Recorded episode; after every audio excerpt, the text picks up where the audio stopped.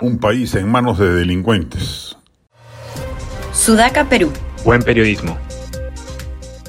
Eso es lo que va a dejar en herencia el régimen nefasto de Castillo y Cerrón. Nunca habíamos llegado a los niveles de inseguridad ciudadana que hoy vemos en las calles de todo el país. La delincuencia se ha apoderado de la vida cotidiana y como suele suceder, los más afectados son los más pobres. Se roban celulares, se mata por ellos, se extorsiona pequeños comercios, se trafica impunemente con terrenos, con mafias organizadas alrededor, se comercializa drogas impunemente en todas las ciudades, se asaltan domicilios a cualquier hora y a cuadras de las comisarías. Y a ello hay que sumarle en el resto del país el reinado creciente del narcotráfico, de los extorsionadores, de la minería informal, formal, de la tala ilegal de madera, del contrabando, los traficantes de tierras, de la minería ilegal, de la trata de personas, del tráfico de armas, etc. Los financistas informales de Perú Libre están cosechando en impunidad sus favores electorales. La poca calidad de vida que ya se tenía antes en el Perú se ha deteriorado aceleradamente, convirtiendo la convivencia civilizada casi en imposible o reducida a cotos muy cerrados y exclusivos.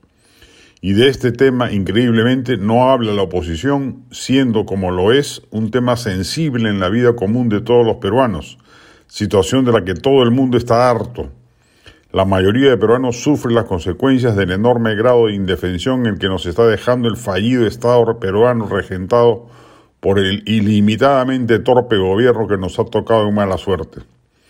La oposición debe reaccionar, los gremios empresariales deben pronunciarse, los medios de comunicación deben preparar informes precisos sobre el avance de la delincuencia y no limitarse a hacer caja de resonancia de delitos menores en sus noticieros a cambio del videíto que en primicia le entrega a la policía.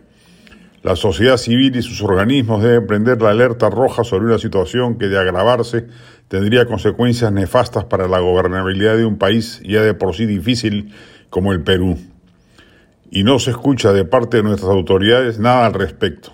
Tenemos un ministro del Interior absolutamente incompetente que ni siquiera es capaz de hilar un plan orgánico para enfrentar esta amenaza a la seguridad nacional interna y que parece creer que con tontas declaratorias de estado de emergencia se puede solucionar el problema.